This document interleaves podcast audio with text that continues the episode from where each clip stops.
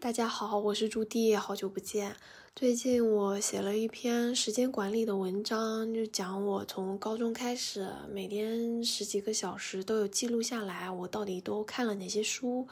一直到现在是也会持续的把每天十几小时都在做什么记录下来。这个文章收获了蛮多朋友跟我说，哎，他也开始记录自己的时间都花去哪里了。也收获到了一些提问，就是到底要怎么开始呢？怎么实操呢？有这些正反馈的感觉真的很好，很有动力啊！所以我就决定再来播客展开讲讲。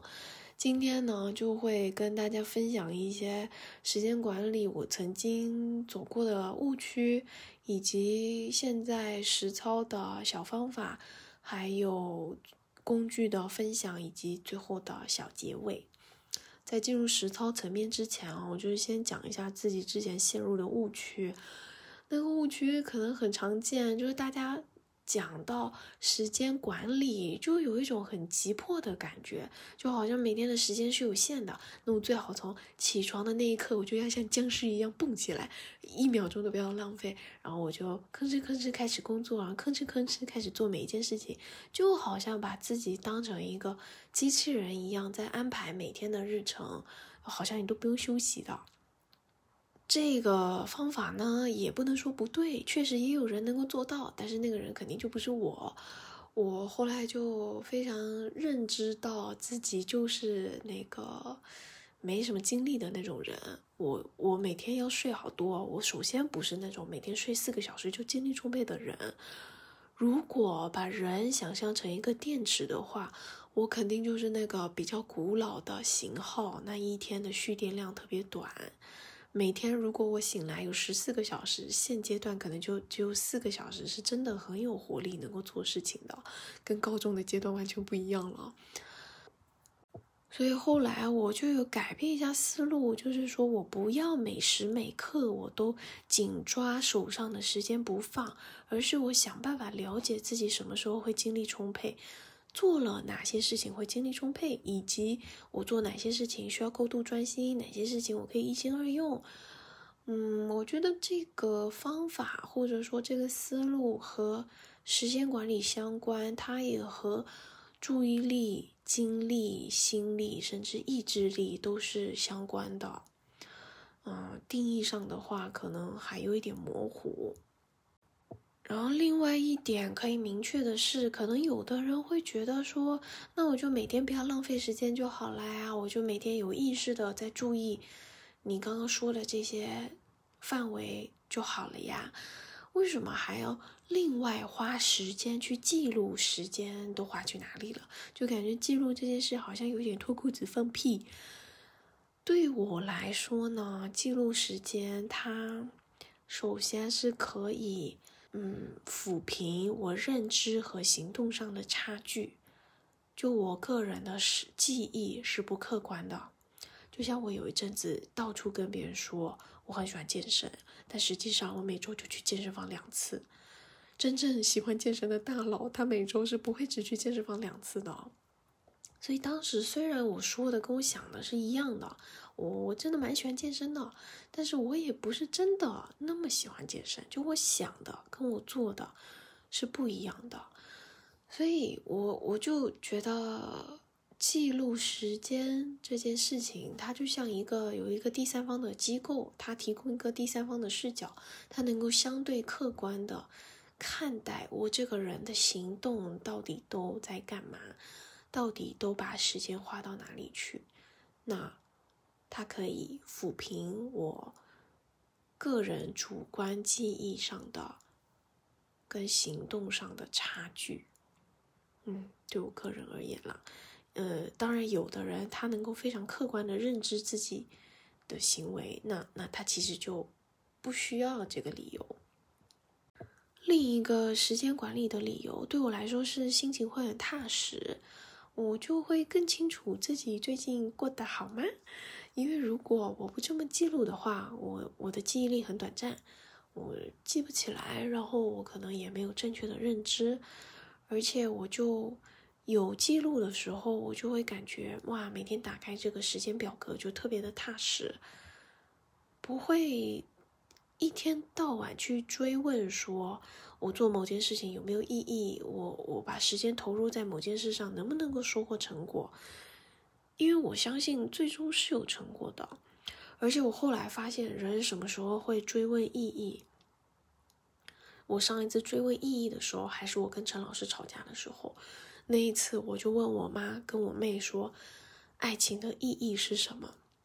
然后又有一次，我妹跌倒了，她很难过，她就觉得自己骑车没有骑好，然后她读书也没有读好，她就问我们说：“读书的意义是什么？”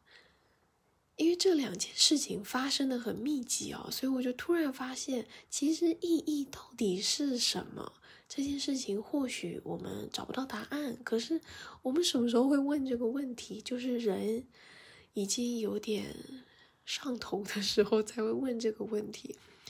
就好像人在溺水的时候很渴望抓住一个浮木，可是如果我本身能够走在陆地上的话，那水上是否漂流着浮木对我来说好像也没有那么重要。那时间的记录对我而言，就是我可以持续感受到脚踩在土地上的踏实感。嗯，好啦，进入实操层面，一般有两种路径。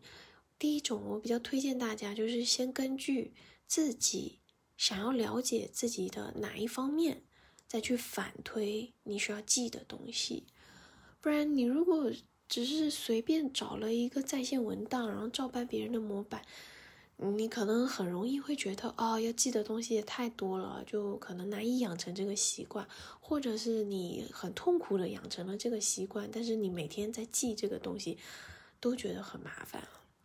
所以，这个第一种路径就是，你先明确自己的目标，再记录，再复盘。那第二种路径就是反过来的。首先，你可能不那么急着要明确目标，或者是你想单纯的了解一下自己到底是什么状态，那就可以先从纯记录开始，先记录，再复盘，再去定目标，定一个你稍微觉得有点难，可是踮踮脚能够够到的目标，这么样的周而复始。我因为最开始是从高中开始记的嘛，所以我是从纯记录开始的，也就是第二种路径，后面才慢慢的复盘，才慢慢的再定了目标。这中间过了好久啊，就是都十年了。但是这边呢，我就直接快进到十年后，也就是现在，我会分享几个我自己的目标。然后我根据目标倒推出来，我需要记哪些东西，大家就是听听就好，仅供参考。第一个目标是我希望知道自己到底在一件事情上花了多久，比如说完成一篇稿子要多久，学习一个新领域的知识要多久。我知道这个，我才能够更好的预估完成的时间。那下次我就知道自己的时间单位成本是啥，可能我在报价的时候能够更明确一点，给自己争取到更多的弹性。呃，为了这个目标，我需要记录的就是我为一件事情花掉多少时间，以及我为此收获到的，不管是物质上的成果，或者是我作品上的成果。在时间上，我除了会记录它的总共花了我多少小时以外，我也会去看，它是让我连续两天每天八小时冲冲冲就冲完了呢，还是它是经历了一个比较长的时间段，比如每天两三个小时，我搞了一周才断断续续的把它搞完呢？这两个我也会觉得他需要的意志力是不一样的。所以后者，我我暂且会把它归类为更困难一些。那我之后我再接同样的事情，我就会给他安排更长的时间段。第二个目标是我希望知道自己在每件事情上的分配比例，也就是说，比如说我每个月到底是工作占了我多长的时间，还是学习占了我更多的时间。因为我之前会出现一种情况，是我整天提心吊胆，整天觉得我的播客讲不好，我的自媒体没搞好，巴拉巴拉巴拉。但是实际上呢，最后那几个月，我是真的投入在自媒体上的时间非常短。我不想再出现这个情况了，所以呢，我需要把所有时间都记下来，并且按分类去计算各个分类的总数以及平均值，还有占比。这个分类就是我在这几年之间迭代过很多次的重要细节。刚开始我就只有分工作和玩乐而已，可是后来我发现啊，我的人生比这个要复杂一些呢。所以现在我的分类有工作的时间，还有创作，也就是不赚钱的这些自媒体啥的，以及学习、运动、社交、休息这六个分开归类。其中学习还有按我五个目前我比较常花时间的领域分得更细，因为我的喜欢的东西差别还蛮大的。比如说我很喜欢心理学，可是我也想要钻研一下工作。所以这两个学习投入的时间，我会就分开来看嘛。这个分类就是供大家参考。我觉得有一个分类记的意识是比较好的，但是你要怎么分类，就按你的需求。第三点也是现阶段收获最大的一点，就我想知道自己的状态。这个状态呢，你可以把它称为心情，也可以把它称为一个人的上限、下限，或者一个人的注意力，或者一个人的精力。状态具体指的是什么？比如说，我想要知道自己一天连续工作几个小时是我的上限，到我连续可以工作几天是我的上限。到了上限。以后，或者是我在上限快到之前，我最好就是要排一些休息的时间了，那以免我超过上限，我整个人就像那个弹簧崩掉了一样，需要花更久的时间来恢复。我一直到今年上半年的时候都是没有这个概念的，所以我的那个时候连续工作十几天，很常出现这种状况，所以我。到后面我状态越越差，越工作状态越差，天天都在家里哭，哭完还要继续工作，所以你想那个状态是多么的糟糕啊！后来我就有了要关注自己状态的意识，所以除了说我我注意自己不要超过自己的上限以外，我也会去看我有哪些做了的事情，虽然呢它是我必须做的，可是我做完我心情会很好。哎，那我就可以把这些心情好的事情穿插在心情可能会越来越不好的事情中间，那我是不是就可以维持一个相对心情比较好的平衡了呢？所以，像运动对我来说是我必须做的事情，但同时它会让我的肉体痛苦，但它又会让我的心情很好。这一件事情就可以让我穿插在工作的中间。嗯，我之前其实也以为社交会让我心情很好，但后来发现不一定，这个可能要看人，所以社交就不会被我列为可以穿插在工作之间的项目。有了关注自己状态的意识以后，我发现对我来说效率最高的时候，真的不是我硬逼自己，或者是别人硬逼我把什么东西必须做出来的时候。真的是我自己心情好、状态好的时候，我做什么事情都很顺哎，而且灵感它就会莫名的来耶。所以之前我在文章里就有写，灵感只会降临在舒展的灵魂上。虽然也有人会觉得，作家或者说写作者的灵感来源是痛苦。其实我觉得也对，可是对我来说，并不是每一次痛苦了，我就可以咔咔写，no，这是不可能的。但是我发现，我每一次心情好的时候，真的做什么事情就是咔咔做，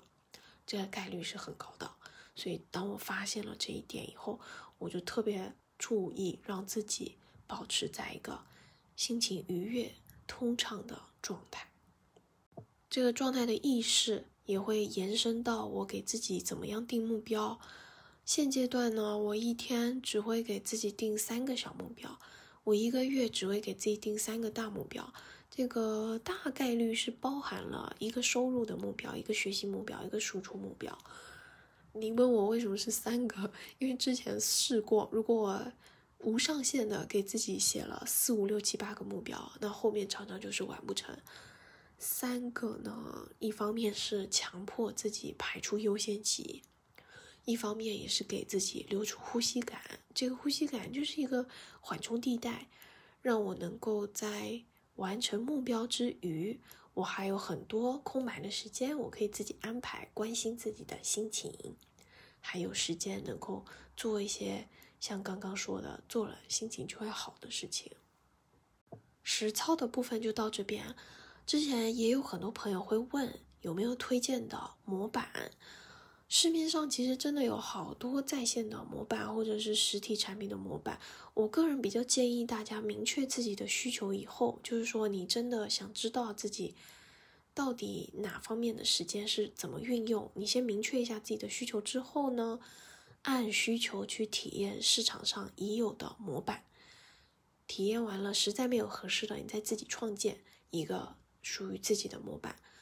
因为创建模板的话会有一点麻烦。所以，但如果你直接去套现在任何一个模板的话，又可能你会觉得蛮累的，所以可以平衡一下。下面我要介绍一个模板，这个涉及到小小的合作，但这个是真心的，因为特别巧的是在写这个播客草稿的同一天，我就正好写完了。然后我在刷手机，我正好看到 Today Well Spent 这个品牌的视频号，在介绍他们的主要产品，也就是一个注意力管理的小本本，叫炼金手册，修炼的炼，今天的金。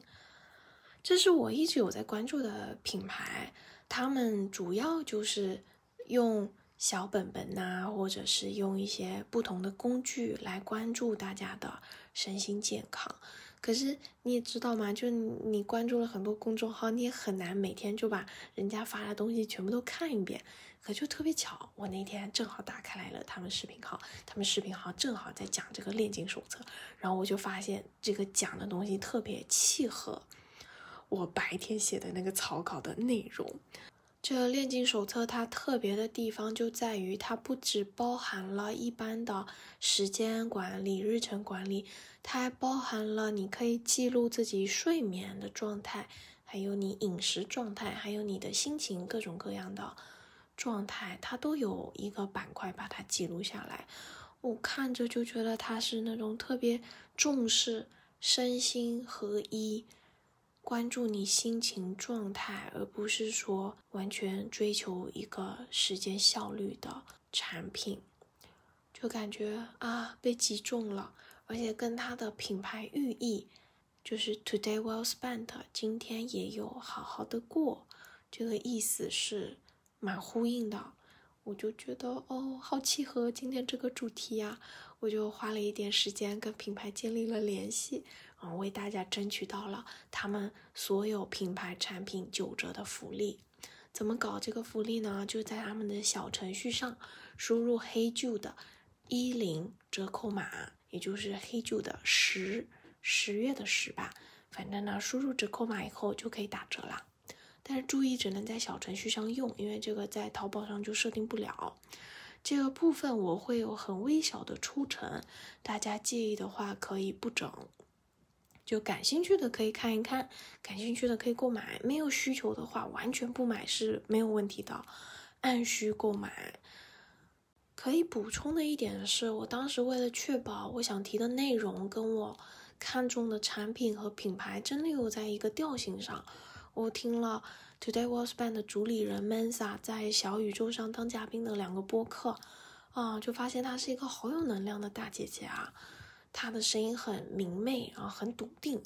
我就觉得哦，真好。因为我就老是有说，我也不是很喜欢我现在这个气若游丝的声音，可是因为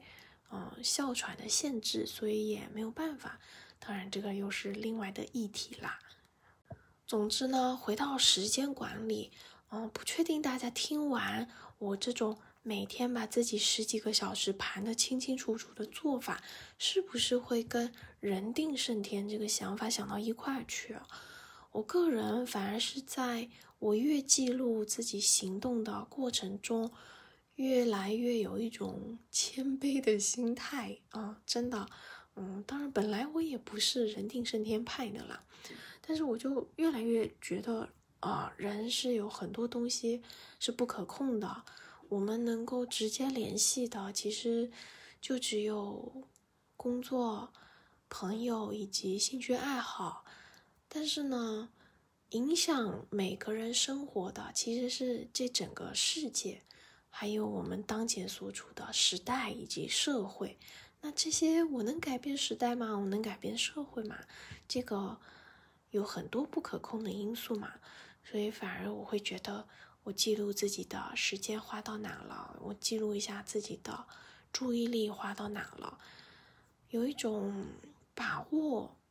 仅有的资源的感觉，就时常有一种惜福的心态，是的，有一种珍惜资源的心态，所以也祝福大家都能够抓紧时间做点真正想做的事情。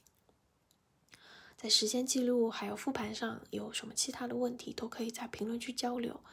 Apple 播客好像没有评论区哈，就可以加微信聊天，微信在 Show Notes 里面都有写。嗯，微信上还有个听友群，感兴趣的也可以来玩。呃，进群的话就主要是讨论一些形式上的话题，以及大家记得自我介绍就可以了。那就今天就这样啦，拜拜。